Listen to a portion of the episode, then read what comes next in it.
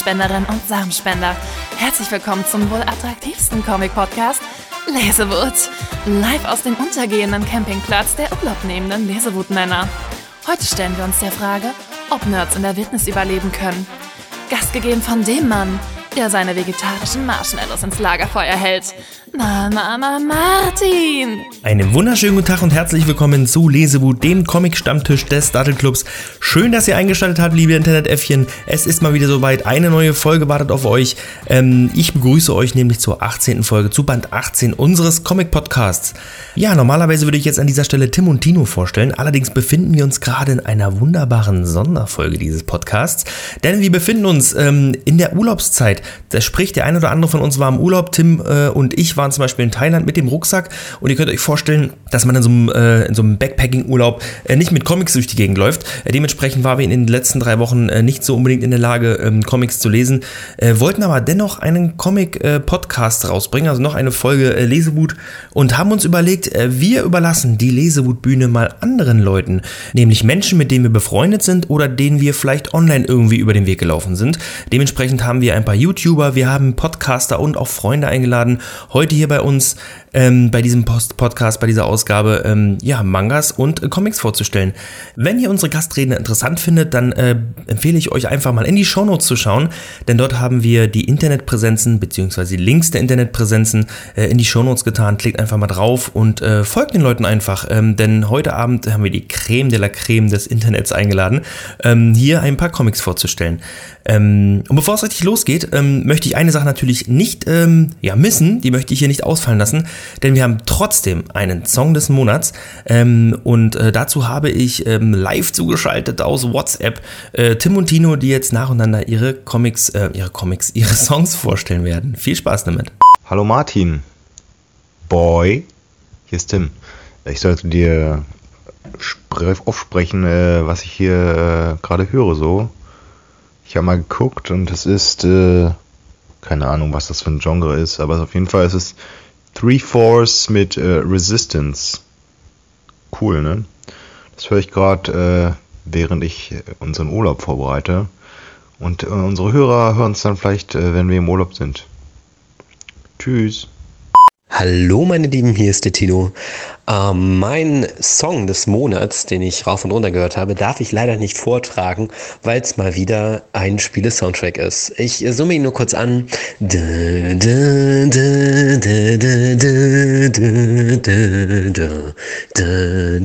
Okay, Spaß beiseite. Ähm, tatsächlich ähm, waren wir am Männerurlaub. Habt ihr vielleicht schon im Einspieler gehört oder in der Folge davor, ich weiß es gerade gar nicht. Und ich habe da einen Song für mich wieder entdeckt, der mich an Momente mit Martin erinnert, wo Martin erotische Sessions mit, ich sage mal, Gästen ein wenig würzt. Und zwar mit dem Song Escape von Rupert, äh, Rupert Holmes. Wer jetzt damit nichts anfangen kann, es ist der Pina Colada Song. Also reinhören, rumfummeln, knutschen und unseren Podcast hören. Viel Spaß. Ja, natürlich möchte auch ich mir es nicht nehmen lassen, äh, einen Song äh, des Monats euch mit an die Hand zu geben. Ähm, und dieses Mal ist das ein Song mit dem Namen 10.000 Emerald Pools ähm, von Burns. Ähm, ein kleiner Boom-Song. Also wenn ihr euren Liebsten, eure Liebste gerade vor euch liegen habt, dann hört diesen Song und schaut, was passiert. Und äh, natürlich an dieser Stelle auch der Hinweis, ihr findet in den Show Notes äh, den Link zur Playlist, zur äh, Lesewut-Playlist, da könnt ihr die ganzen Songs dann nochmal anhören. Aber ihr findet auch noch viele, viele andere interessante Sachen in den Show Notes, aber falls ihr gerade nicht die Möglichkeit habt, dort nachzuschauen, dann hört diesen wunderbaren Einspieler ähm, und ähm, ihr seid bestens informiert. Ihr PIA, ihr Kack-Nerds. Die heißen Boys dieses Podcasts sind auch über die sozialen Medien erreichbar. Unmoralische Angebote könnt ihr mit dem Hashtag Lesewut unter www.facebook.de-lesewut oder unter www.twitter.com-daddelclub einreichen. Bis bald, eure Google-Muschi. Und an dieser Stelle auch nochmal der Hinweis für alle, die uns bei iTunes folgen, also dort äh, Abonnenten sind, dann würden wir uns sehr über eine ähm, iTunes-Bewertung freuen. Also schreibt vielleicht einfach ähm, ein bisschen was, bewerte mit den Sternen und da würden wir uns sehr drüber freuen. Äh, ich glaube, das hilft uns auch sehr gut weiter, ähm, dort ähm, in dem Ranking etwas nach oben zu steigen und äh, natürlich sollen uns so viel wie möglich auch hören.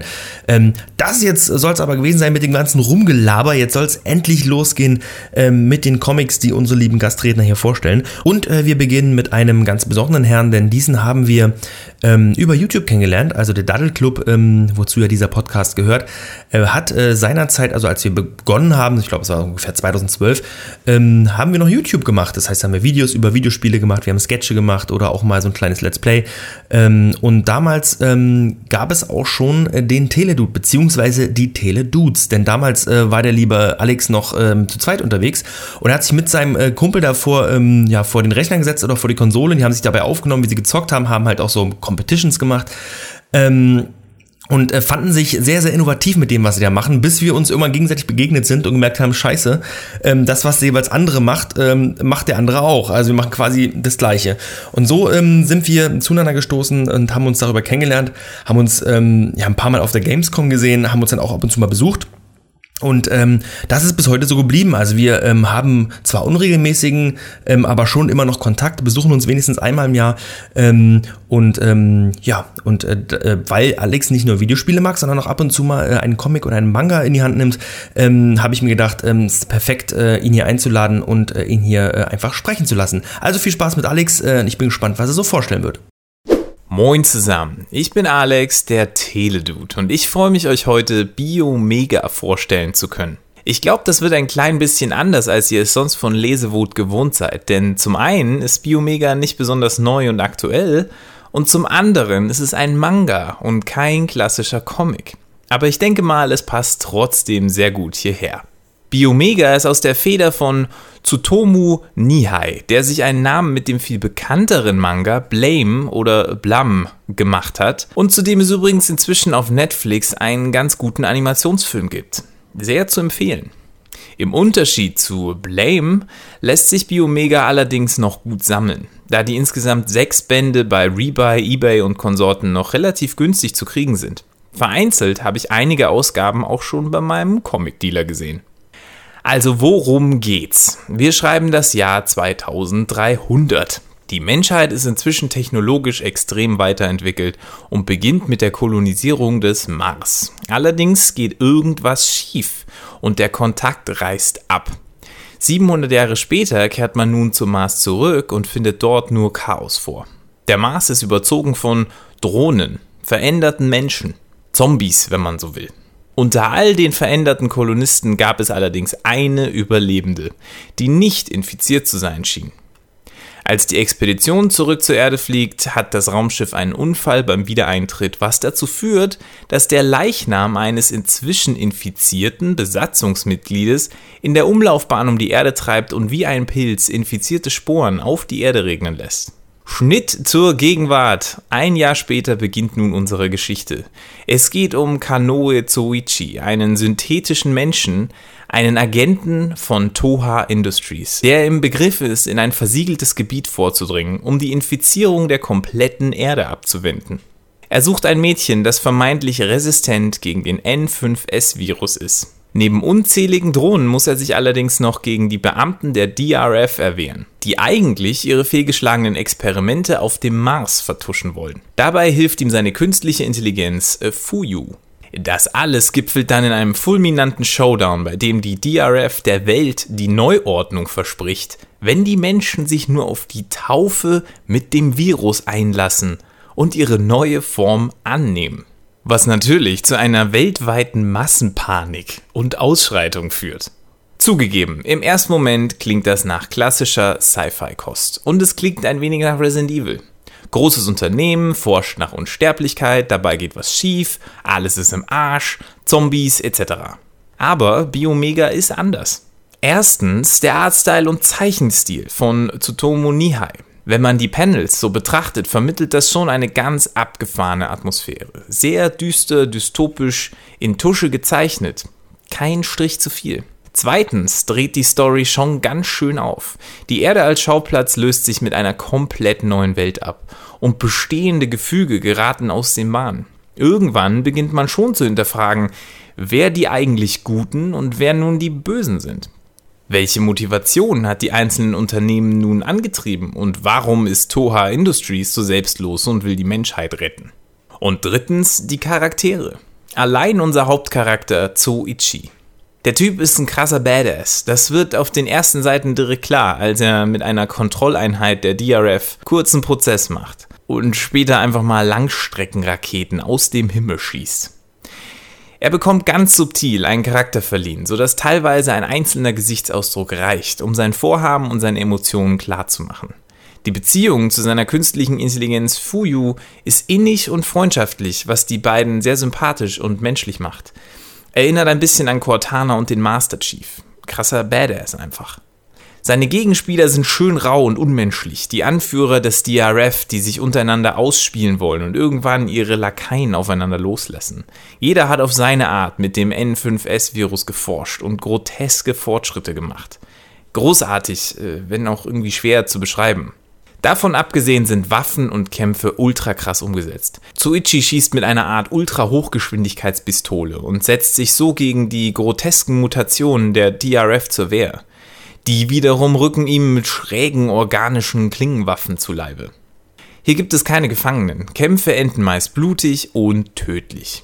Und auch wenn Tsuichi eigentlich nur synthetisch ist, spätestens ab Band 2 bangt man um ihn oder genießt es, wenn er ungehalten seine Überlegenheit ausspielt. Biomega lässt einen gerne verwirrt stehen und klärt erst im Nachgang auf, was man da gerade gelesen hat. Auch die Auflösung der gesamten Geschichte passiert erst auf den letzten paar Seiten. Charaktere erscheinen und werden behandelt, als müsse man sie kennen, wobei erst ein Kapitel später klar wird, wer das ist und was der hier verloren hat. Das ist gewöhnungsbedürftig, gehört aber zum Konzept. Dadurch wird Biomega auch beim mehrmaligen Lesen nicht langweilig. Ich sehe in Biomega einen kleinen Geheimtipp. Wer auf dystopische Endzeitgeschichten steht oder rauen, erbarmungslosen Charakteren etwas abgewinnen kann, sollte es sich mal ansehen. Neben den deutschen Bänden gibt es auch eine englische Variante, die in einem größeren Format gedruckt wurde. Allein wegen der Zeichnung kann sich das schon lohnen. Ich hoffe, ich konnte euch den Mund für diesen tollen Manga ein wenig wässrig machen. Wer Blame kennt, kann gut abschätzen, was ihn hier erwartet. Vielleicht schaut ihr auch einfach mal in den Netflix-Film rein, um ein Gefühl dafür zu bekommen, ob Biomega was für euch sein könnte. Ich bedanke mich für die Aufmerksamkeit. Grüße gehen nach Berlin zu Tim, Tino und Martin. Vielen Dank für die Einladung. Macht es gut und bis bald.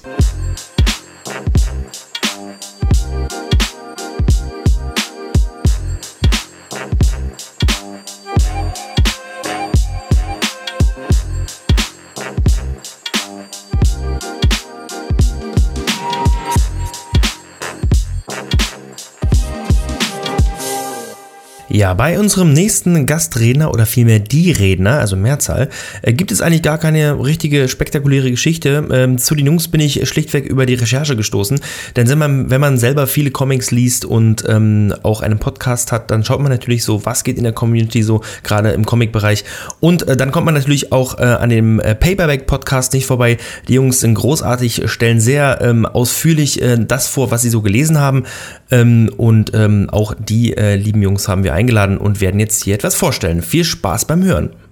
Hallihallo Freunde, mein Name ist Toni vom wundervollen Paperback Cast und mit mir an meiner Seite sind der gute Alvin. Hallo. Und der Christian. Hallo. Und wir wollen jetzt in diesen fünf bis acht Minuten mal unseren kleinen Beitrag zu dem Lesewut-Podcast beisteuern. Und wir haben uns einen aktuellen Comic ausgesucht, der vor kurzem bei Panini erschienen ist. Und zwar geht es um Wählt Loki. Christian, sag doch mal, worum geht's denn? Okay, also es geht darum, dass in den USA gerade die Wahlen laufen und die Bürger vom Wahlkampffieber gepackt sind. Die Stimmungen gehen hin und her, die Politiker tauschen eine Lüge nach der anderen aus. Und eine weitere Partei hat es sozusagen auf den Thron der menschlichen Welt abgesehen. Und das ist Loki. Der möchte kandidieren und er, ja, wer passt auch besser als in diesen Wahlkampftrubel als den Gott der Lügen? Und die Presse und vor allem eine Journalistin vom Daily Bugle fühlt sich eigentlich der Wahrheit verpflichtet und versucht Loki ein bisschen auf die Finger zu schauen. Aber je mehr Leichen sie aus dem Keller von Loki zerrt, desto populärer wird er bei den unzufriedenen Bürgern und schnell macht er einen Feind aus und das ist die sogenannte Lügenpresse. Und ja, wer es erkannt hat, es ist eine Politik-Satire, es geht um Loki und wer das Ziel dieser Satire ist, dürfte mit diesen Worten eigentlich auch keinen überraschen. Ja. Ja, er ist orange und sitzt gerade im Weißen Haus.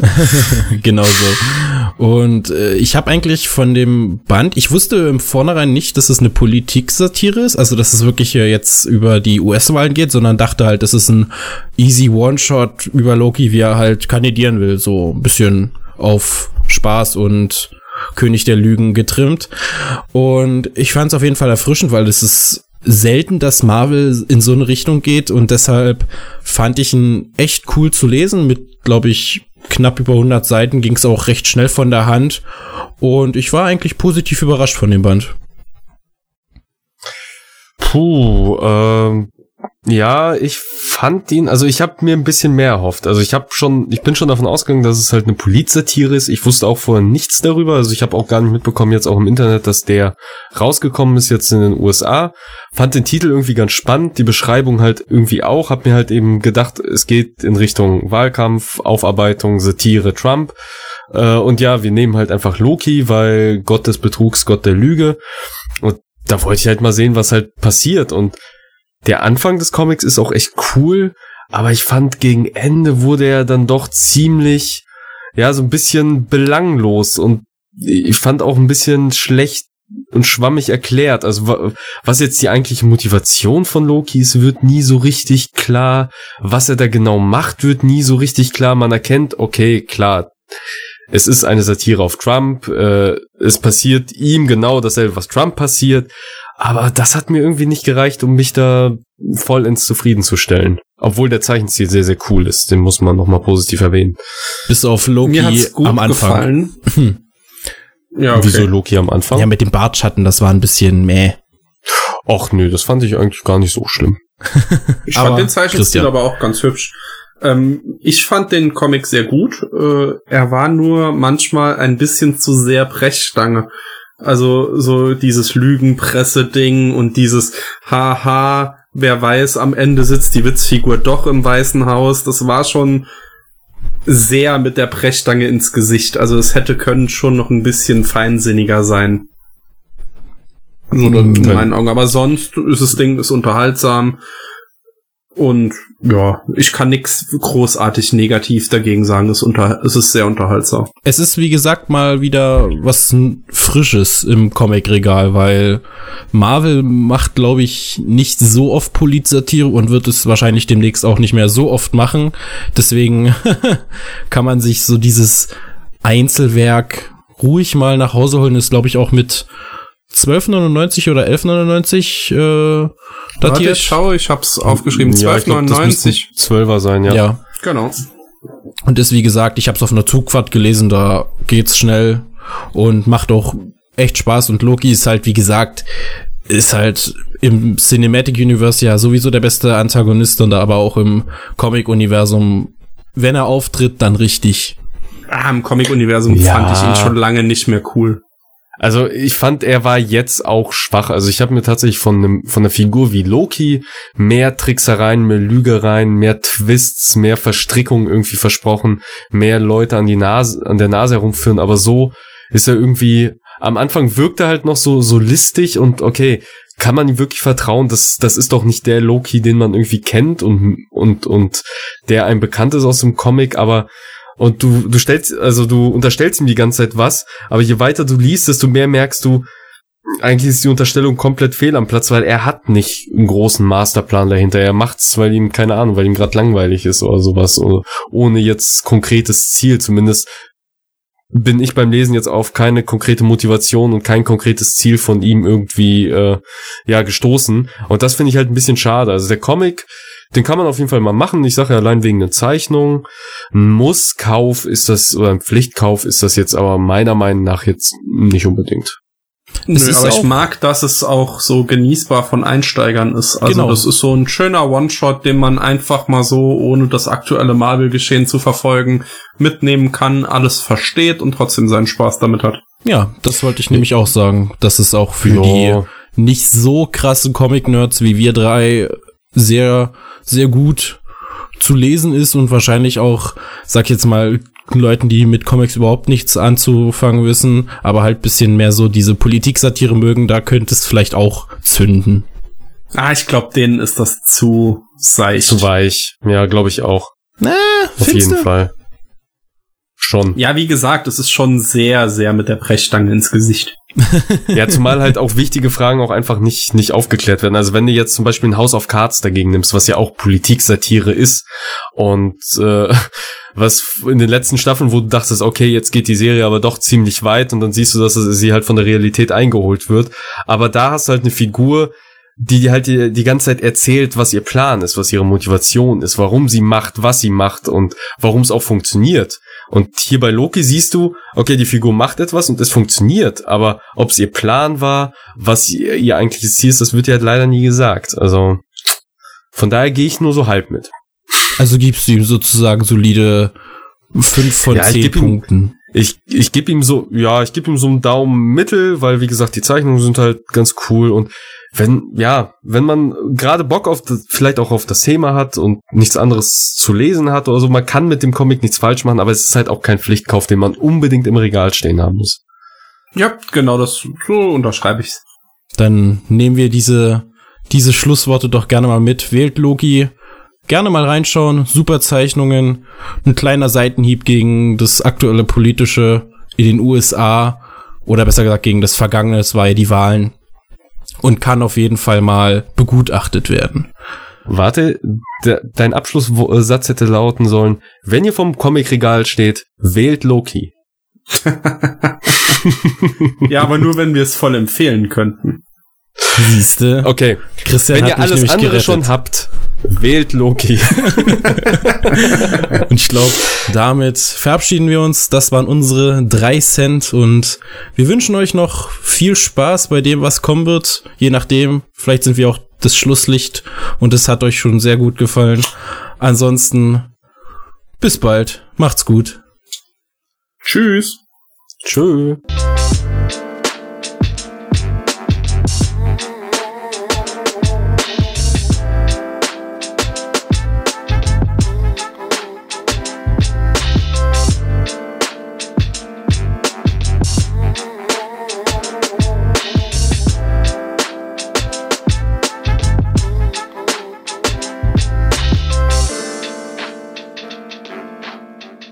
Auf den nächsten Redner, der sich Katz nennt, ähm, bin ich bei YouTube gestoßen.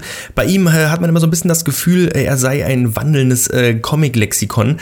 Ähm, Gerade wir, die ja noch nicht allzu lange Comics lesen, gut, Tino ein bisschen länger, aber Tim und ich vielleicht erst seit circa zwei Jahren, ähm, hat man immer so ein bisschen das Gefühl, ähm, dass man ein absoluter Comic-Noob ist, äh, was natürlich auch wunderbar ist, weil man, lernt natürlich auch immer viel und erfährt viel. Ähm, deswegen kommt man natürlich an dieser Stelle auch nicht an Katz vorbei ähm, und äh, wir freuen uns, ähm, dass er sich die Zeit genommen hat, ähm, hier einen Gastbeitrag äh, beizusteuern. Viel Spaß mit Katz. Onkel Katz hat für euch The Cape in Gepäck von IDV Comics, bei uns bei Panini Comics 2013 erschienen als Trade Paperback. Geschrieben ist es von Jason Sierra Miller und Zach Howard. Wirklich schade dabei ist, dass die Geschichte als Joe Hill Comic beworben ist, ist aber nur auf einer seiner Kurzgeschichten basiert. Das bedeutet, wir kriegen hier ein leeres Versprechen. Versteht mich nicht falsch, der Comic ist trotzdem sehr gut, aber ich finde, das ist fehlerhaftes Marketing. Wie man vielleicht im Cover unschwer erkennen kann, ist es eine typische Superhelden-Hommage. Das bedeutet, wir haben den Protagonist Eric im Vordergrund und seine Story. Das bedeutet sein persönliches Umfeld, seine Vergangenheit, die durch Flashbacks ab und zu erzählt wird und eben den großen Aufhänger bzw. Klingfinger am Ende der ersten US-Ausgabe. Und zwar müsst ihr zu der Figur Eric selber nur wissen, dass er so ein typischer Loser ist, dass er sich mit Teilzeitjobs durchschlägt, wogegen sein Bruder erfolgreicher Arzt ist. Das heißt, er hat schon mal einen Druck, der von seiner Mutter ausgeht. Seine Freundin dagegen aber sagt, nein Schatz, du machst das, was du, worauf du Bock hast. Ich hab dich trotzdem lieb. Trotzdem muss er sich selbst hinterfragen, inwiefern sein Leben sich entwickelt hat und wohin es noch gehen soll. Das bedeutet, dass er dabei auch einen innerlichen Konflikt führt, was die Figur wiederum interessant macht und vielleicht gegen Ende der Geschichte mehr seine Motive erklären würde. Der große Aufhänger am Ende der ersten US-Ausgabe ist eben, dass er einen Cape aus seinen Kindertagen findet, also einen Umhang, und auf einmal feststellt, dass er mit ihm fliegen kann. In der Geschichte wird zwar nicht genau erklärt, warum das Cape ihm die Fähigkeit Fliegen überhaupt verleiht, ist auch nicht relativ wichtig in der Geschichte, das wird auch nicht mal angeschnitten, aber es könnte sein, dass es in der Kurzgeschichte erwähnt ist. Weiß ich aber nicht, ich habe die Kurzgeschichte nicht gelesen. Spielt aber auch keine Rolle. Wirklich interessant dabei ist, es ist keine Geschichte von wegen, dass wir einen Loser haben und auf einmal findet er seine Bestimmung, das Schicksal hut ihn ein und er wird zum Superhelden. Aber nein, er wird hier zum typischen Superschurken. Also es fängt zwar so an, dass man denkt, okay, er hat jetzt doch seine Berufung gefunden, anhand auch seiner eher tragen und mühseligen Vergangenheit. Und jetzt hat er einen Sinn im Leben gefunden, anderen Menschen zu helfen, aber dabei ist es halt gar nicht so. Es fängt vielleicht so an, aber es entwickelt sich im Laufe der Geschichte so, auch durch ein Ereignis in der Mitte der Geschichte, dass man wirklich deutlich merkt, es geht mehr in die Richtung des Antagonisten. Er rächt sich dabei halt an einigen Leuten aus seinem näheren Umfeld, wem sage ich jetzt mal nicht, das wäre ja auch große Spoiler, ihr solltet es ja auch noch lesen.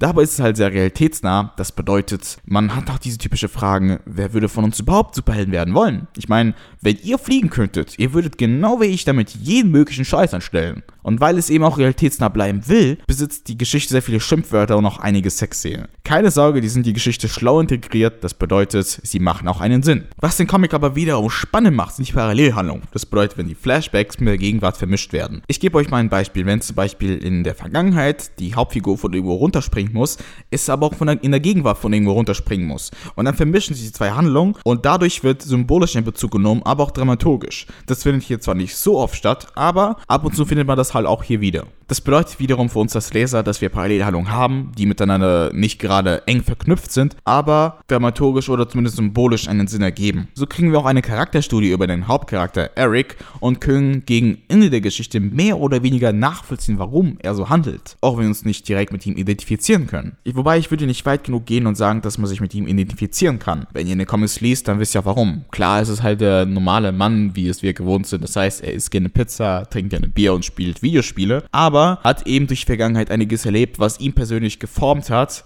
zu dem gemacht hat, wer er heute ist. Und auch wenn einige seiner Motive, ich sage mal verständlich sind, sind einige seiner Handlungen dagegen für mich eher absurd. Aber das müsst ihr selber beurteilen. Das Artwork dagegen ist solide und beinhaltet auch kräftige Strukturen, also klare Linien. Die Kolorierung ist dunkel gehalten und matt, also keine blassen hellen Farbtöne, aber auch keine wiederum starken hellen Farbtöne, sondern wirklich eher kräftige dunkle Farbtöne. Was aber mit den aggressiven Straffuren sich ergänzt bzw. harmoniert. Was einem aber auffallen wird, ist, dass die Hintergründe sehr herausgearbeitet wurden. Ziemlich lobenswert an der Stelle. Wenn andere dagegen oft die Hintergründe minimieren und daraus Farbbrei erstellen. Die Cover der einzelnen US-Ausgaben sind eher unkreativ und zeigen den Protagonisten aus verschiedenen Perspektiven im Haushaltsgewand und das war's. Darauf kommt es aber gar nicht an, denn das Cover des Trade Paperbacks betont bereits die Handlung der Geschichte und verrät uns, worauf wir uns einstellen sollen und das reicht auch. Wenn ich das empfehlen würde, wer auf jeden Fall Spaß hatte mit Kick-Ass oder jemand, der Spaß hatte mit der Geschichte eines Antagonisten, zum Beispiel Nemesis, auch übrigens von Mark Millar. Und wenn es nach einer persönlichen Bewertung gehen würde, gebe ich dem Ganzen eine solide 7 von 10. Das war's von mir, ich bin Katz, Comics leicht gemacht, auf meinem Kanal geht es weiter mit, wer hätte es gedacht, Comic-Videos. Egal ob generelle Themen aus der Comic-Industrie, die Beleuchtung einiger Antagonisten, Rankings und Rezensionen. Und damit sehen bzw. hören uns beim nächsten Mal.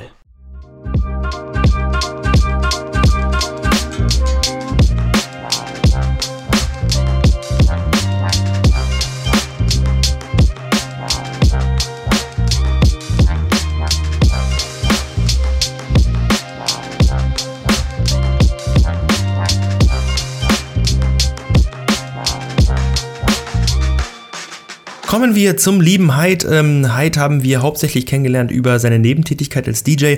Also wenn ihr mal äh, in Berlin-Friedrichshain äh, auf äh, einer Party im Cassiopeia oder Musik und Frieden wart, dann kann es sehr gut sein, äh, dass er an dem Abend äh, Musik aufgelegt hat.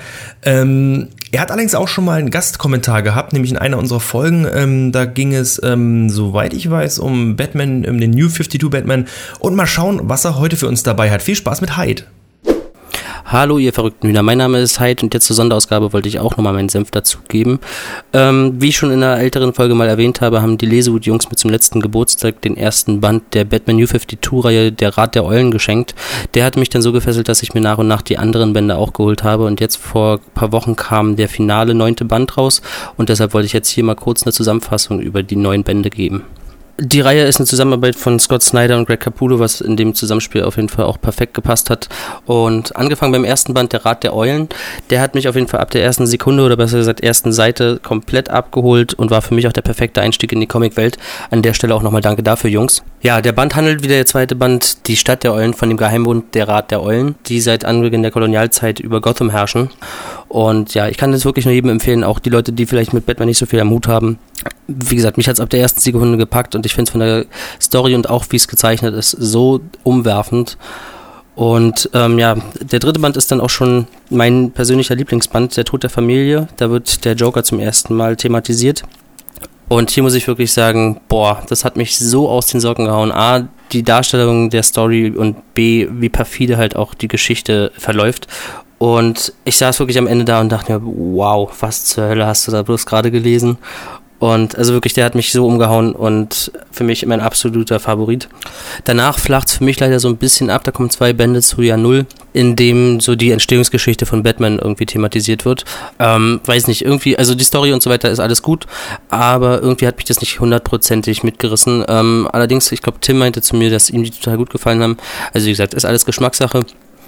Und ja, aber danach hat es mich mit Band 6 und 7 ähm, einmal im Band des Todes und Todesspiel komplett wieder ähm, bekommen. Äh, ich glaube, im siebten war das, da gibt es sieben verschiedene Ideen oder besser gesagt sieben verschiedene Geschichten, wie der Joker entstanden sein könnte. Jeder auf ihre Art auf jeden Fall auch wieder sehr, sehr geil. Und ähm, ja, dann war es auch schon fast vorbei. Dann kam der achte Band ähm, super schwer, der hat auf jeden Fall das abstrakteste Cover. Als ich das das erste Mal gesehen habe, dachte ich so, okay, was passiert da? Denn man sieht einen sehr abgemagerten oder dünnen äh, Batman mit Zigarette im Mund und futuristischer Knarre in der Hand und im Hintergrund einen riesen Roboter und alles so ein bisschen im Pink gehalten. Ähm, ja, wirkte für mich zuerst ein bisschen zu abgespaced, weil ich nicht wusste, was da auf mich zukommt. Handelt im Endeffekt auch davon, dass ähm, James Gordon, der Commissioner, die Rolle des Batmans einnimmt und warum und weshalb will ich jetzt hier nicht irgendwie spoilern. Ähm, ist jetzt nicht der stärkste Band. Allerdings muss man auch sagen, dass man den achten Band ähm, getrost als Vorspiel oder äh, Vorgeschichte zum neunten und finalen Band Die Rückkehr sehen muss der zieht wirklich nochmal alle Register und ist ein sehr, sehr würdiger Abschluss für die komplette Reihe.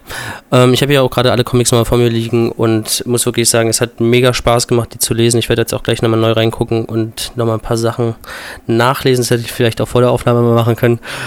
Aber vielleicht konnte ich dem einen oder anderen das ja jetzt schmackhaft machen. Mich hat es komplett überzeugt. Ich werde jetzt auch die nächste Reihe anfangen. Und ähm, ja, Jungs, vielen Dank dafür, dass ihr mir den geschenkt habt. Das war's von mir. Stay nerdy.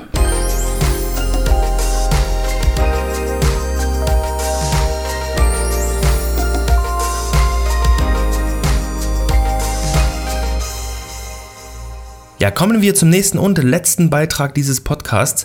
Ähm, damals, als wir anfingen, diesen Podcast zu kreieren, ähm, bin ich einer einer Podcast-Gruppe beigetreten, einfach zu schauen, was geht so in der Community und wie läuft es so ab. Und dort kann man sich auch hin und wieder mal Tipps holen, äh, gerade was das Technische angeht. Ähm, ja, ging es auch darum, sich vorzustellen. Also in jeder Gruppe stellt man sich immer kurz vor, sich in seinem Podcast. Damals hatten wir schon ein, zwei Folgen draußen. Ähm, und ähm, der liebe Daniel von den Eskapisten hat sich ganz besonders interessiert gezeigt. Ähm, und äh, dem, äh, seitdem äh, hören wir eigentlich gegenseitig unsere Podcasts. Ähm, und ähm, ja, deswegen darf an dieser Stelle auch, äh, dürfen auch die Eskapisten nicht fehlen. dann viel Spaß mit diesem äh, wunderbaren äh, letzten und finalen Beitrag. Ach komm ey, ich mache hier gar nicht lange rum, ich nehme direkt auf. Grüß euch hier im Lesewut-Podcast auch von mir. Mein Name ist Daniel, ich komme vom Podcast Die Eskapisten. Wir machen ein bisschen was über Filme, Serien, tut aber jetzt auch nichts zur Sache.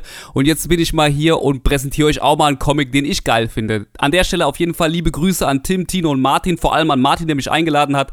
Super Sache, ich freue mich, jetzt baller ich hier mal einen Gastkommentar raus. Also, was mache ich denn heute hier heute? Ich habe euch mitgebracht Venom Homecoming. Ich weiß nicht, ob ihr das schon gelesen habt, ob ihr das kennt. Das ist diese ganz aktuelle Venom-Serie, die gerade, glaube ich, seit Ende 2016 in USA läuft. Ich habe jetzt hier das amerikanische Trade Paperback habe ich jetzt hier am Start. Das ist jetzt irgendwie die ersten sechs Ausgaben. Dazu aber würde ich gerne erstmal ein bisschen weiter ausholen, erstmal noch ein bisschen äh, überhaupt meinen persönlichen Bezug. Warum wähle ich denn hier Venom aus? Ich bin halt ein riesiger Spider-Man-Comic-Fan äh, schon seit, seit meiner Kindheit und da haben mich vor allem immer die Symbionten super fasziniert. Also ich bin halt so Anfang der 90er mit der Condor-Spinne irgendwie aufgewachsen und da waren dann halt relativ schnell, kam dann halt Venom mit ins Spiel und dann habe ich auch Maximum Carnage damals gelesen und war da riesen Fan von, obwohl wenn man sich das heute irgendwie anguckt, so rein storymäßig, naja, kann man sich auch vielleicht schenken, go. Ich will hier aber keinem auf die Schlipse treten, wenn ihr das geil findet, so, gar kein Problem.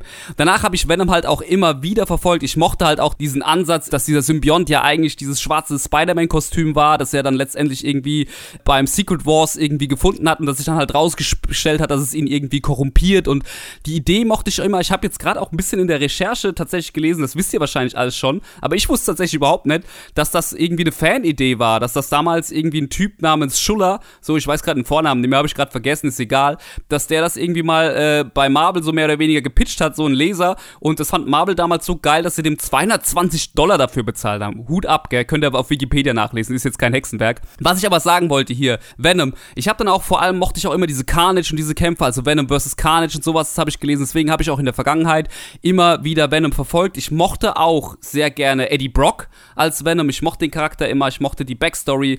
Da gibt es auch diesen tollen Comic, ich habe ihn gerade hier liegen, wie heißt er denn? Äh, Venom Dark Origin kann ich auch jedem mal ins Herz legen. So, das ist eine echt gute Origin-Geschichte für Venom, auch sehr geil erzählt, auch sehr geil gezeichnet auch. Und ich mochte auch diesen 2011er Run hier von Rick Remender und äh, ich weiß gar nicht, wer das gezeichnet hat. Warte mal, ich schlag's gerade mal auf hier. Ich muss mal gucken. Äh, Tony Moore hat am Anfang viel gezeichnet so.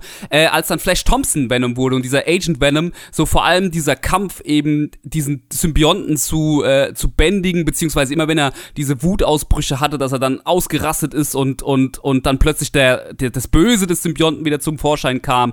Was ich dann tatsächlich aber nie mehr so verfolgt habe, ich weiß, ihr habt es im Cast hier schon irgendwann mal besprochen, ist dieses Venom Space Knight. Da muss ich sagen, das habe ich äh, irgendwie ausgelassen. Fand ich es irgendwie ein bisschen seltsam, Venom plötzlich bei den Guardians of the Galaxy dabei zu haben, aber ich habe gehört, dass es geil sein soll und äh, ich will es auf jeden Fall mal noch nachholen. Jetzt, also jetzt steigen wir hier mal ein mit diesem äh, Venom Homecoming tatsächlich.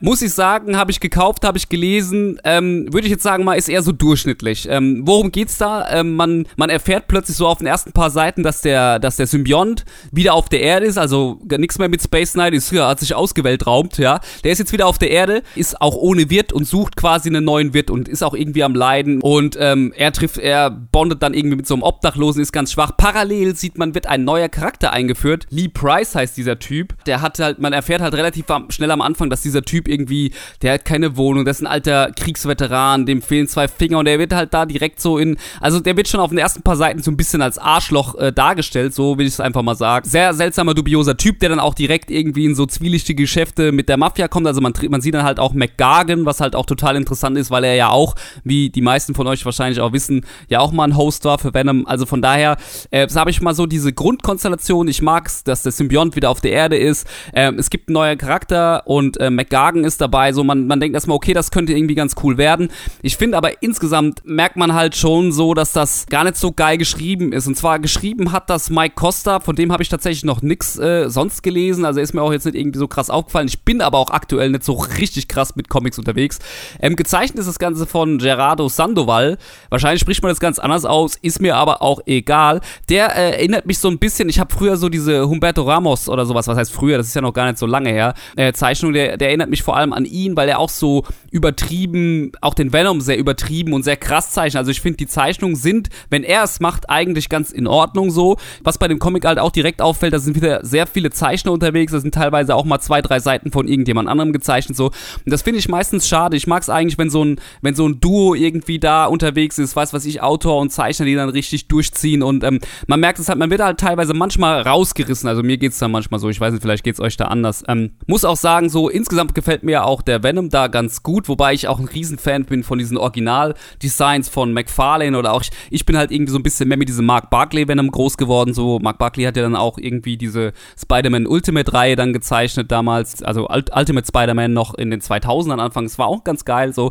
Aber kommen wir hier zurück zu Venom Homecoming. Ich schweife wieder ab, so, ihr merkt's. Das ist halt so, ja, man merkt halt relativ schnell, dass dieser Lee Price, dieser neue Charakter, äh, einfach einfach nicht so geil ist so. Also der hat halt irgendwie keine Eltern mehr, man, man erfährt, er hat eine schwere Kindheit gehabt irgendwie und letztendlich bondet halt der Symbiont mit ihm und da kommt jetzt halt der interessante und für mich auch meiner Meinung nach vielleicht sogar schwächste Aspekt von diesen ersten paar Ausgaben dieser neuen Venom-Reihe dazu. Normalerweise ist man es ja gewohnt, dass der Symbiont irgendwie äh, den Wirt dominiert oder zumindest negativ beeinflusst oder ja, sagen wir mal, Eddie Brock hat er so ein bisschen korrumpiert, bei Spider-Man war es ja genauso, ähm, bei Flash Thompson hat er ja ein bisschen im Griff gehabt so, der hat, der Symbiont hat ja wohl irgendwann auch diese Gehirnwäsche gehabt, so dass er nicht mehr weiß, dass Spider-Man sein äh, erster Host war, also wer Spider-Man ist, damit er die Identität nicht mehr kennt. Ja, hier ist es dann auf jeden Fall so, dass der Symbiont den äh, Price nicht dominieren kann, was meiner Meinung nach ein bisschen schwach ist, also man sieht halt, wie, wie quasi Price die Oberhand hat, er sieht auch wieder ein bisschen anders aus, wer so den McGargan Venom noch kennt, so ein bisschen, geht auch wieder ein bisschen anderes Design, wobei sehr nah dran ist eigentlich an diesem Eddie Brock äh, Venom Design so. Und ähm, man merkt halt, wie der Symbiont eigentlich der, der Unterlegene ist. Und das wird auch öfter in dem Comic dargestellt. Die wählen dann auch eine Form, das quasi so ähnlich wie so guter Engel, böser Engel, so man sieht quasi dann auch den Symbionten, dem Lee Price, wenn er quasi nicht in dieser Symbiontenform ist, also wenn er quasi nicht gerade Venom ist, oft irgendwie so auf der Schulter sitzt und mit ihm reden, was halt auch irgendwie teilweise ein bisschen befremdlich ist irgendwie. Ähm, es wird insgesamt meiner Meinung nach ein bisschen Potenzial verschenkt, weil dieser Lee Price, dieser, dieser Charakter einfach nicht so spannend ist, so, ähm, man fiebert mit ihm nicht mit, man hat, der ist einem eigentlich relativ egal, wenn ich ehrlich bin, so. Es gibt auch, äh, es gibt in dem Comic, also in den ersten sechs Ausgaben, gibt's auch eben ein Aufeinandertreffen mit Spider-Man, das auch relativ unspektakulär ausfällt, wenn ich, wie ich finde, so. Da ist natürlich erstmal die Verwirrung groß, hey, Flash Thompson ist nicht mehr Venom. Und jetzt ist er auf einmal doch wieder, jetzt macht er auf einmal doch wieder Böses. Und man merkt halt, okay, der Symbiont will das eigentlich gar nicht mehr, weil er ist ja mittlerweile eigentlich auf der Seite der Guten unterwegs. Und ähm, ja, da entstehen halt so ein paar Konflikte, aber ganz, ganz im Ernst so. Zwischendrin gibt's auch nochmal einen Kampf irgendwie mit, mit McGargan oder sowas, wo man halt, wo das Scorpion halt auch wieder auftaucht, aber da hätte man auch viel mehr draus machen können, einfach auch aus dem Fakt, dass äh, McGargan einfach auch mal Venom war und da man vielleicht auch ein bisschen mehr Story noch einbauen hätte können. Letztendlich, und jetzt kommt wahrscheinlich ein mega Spoiler, aber ich meine, das machen die halt schon auf dem Cover und steht überall hinten drauf irgend so. Da steht irgendwie Venom, uh, we're back, so und We are Venom. Ihr wisst Bescheid, äh, wer wieder zusammen ist, und zwar ähm, Eddie Brock äh, bondet am Ende wieder von den ersten sechs Ausgaben mit Venom. Das heißt, wir haben wieder den klassischen Venom, wie wir ihn auch äh, aus den 80ern bzw. 90ern kennen. Ich glaube, das erste Mal war so Ende der 80er, dass er so aufgetaucht ist. Da muss man natürlich sagen, ich habe jetzt auch nicht weitergelesen. Ich habe jetzt tatsächlich nur diese, diese ersten sechs Ausgaben gelesen. Fand ich jetzt eher so, geht so, ne? Muss ich ganz ehrlich sagen. Und ich bin auch mal gespannt tatsächlich, wie sie das weiterführen, weil es wird auch sehr, sehr dumm gemacht am Ende von diesem Band, warum Venom Spider-Man wieder hasst. Also es entsteht neuer Hass auf Spider-Man so ähm, und natürlich dann mit Eddie Brock wieder verbunden, so was natürlich auch wieder klar ist, äh, ähm, dass da irgendwie ein Grundhass auch da ist so. Aber ich muss ganz ehrlich sagen, so Marvel hält halt damit, also fängt wieder an, einen Status Quo von vor, was weiß ich, 20, 30 Jahren irgendwie ähm, wieder äh, aufrecht. Also man weiß auch gar nicht so, wird das was Geiles? Also kann, kann, gibt's da was Neues? Weil ich fand, ich fand halt die Geschichte Eddie Brock und Venom, da war halt schon sehr viel erzählt worden. Ich weiß auch gar nicht mehr, inwieweit da alles noch Canon ist man hatte ja zwischenzeitlich, hatte Eddie Brock ja mal Krebs und der Symbiont hat ihm geholfen, dann hat er sich wieder von ihm verabschiedet. Also ich habe auch nicht alles gelesen und kann das jetzt auch nicht mehr alles rekapitulieren, was da so alles war. Muss aber tatsächlich sagen, so ähm, Venom Homecoming auf Englisch so, kann ich jetzt nur eingeschränkt empfehlen. So Venom-Fans lesen das ja sowieso. Ich fand es aber eher so ein schwacher Auftakt. Ich bin mal gespannt, so wie das weitergeht. Ich habe mir mal so im Internet ein bisschen angeguckt, wie das weitergeht. Keine Ahnung, ob mich das reizt. So, ich hat mich jetzt nicht irgendwie so da dahin gebracht, das weiterzulesen, ganz ehrlich. Da bin ich tatsächlich doch lieber lieber bei dieser Remender-Serie mit Flash Thompson. Das fand ich sehr, sehr spannend am Anfang. Da habe ich auch die ersten, die ersten Hefte, die habe ich, die habe ich verschlungen. Ich habe es geliebt so. Das war dann irgendwann später ein bisschen abgedreht, da gerade so am Ende von dieser Serie, als dann plötzlich dieser ganze,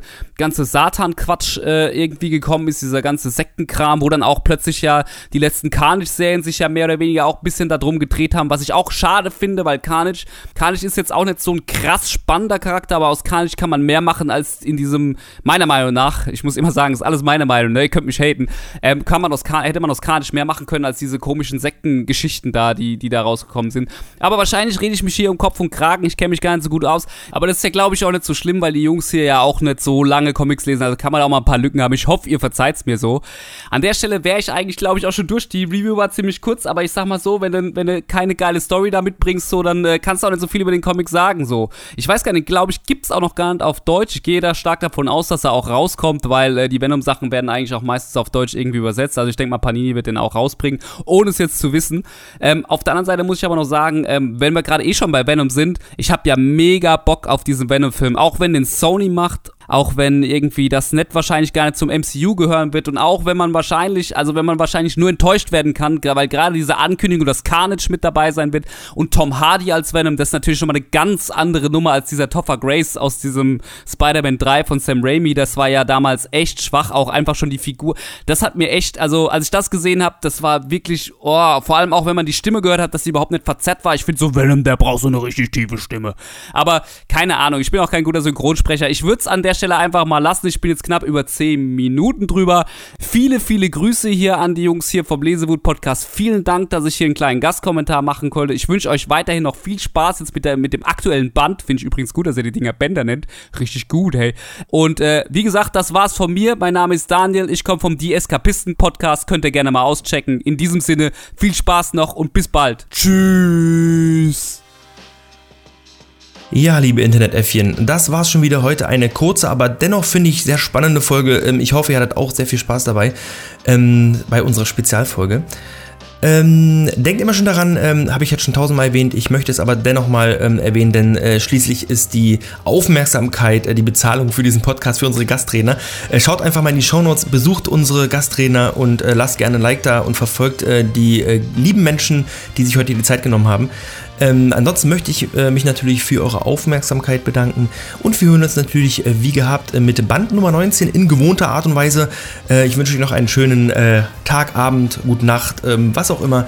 Äh, wir hören uns wie gesagt beim nächsten Mal dann wieder mit Timotino und in alter ähm, Frische. Bis dann und tschüss.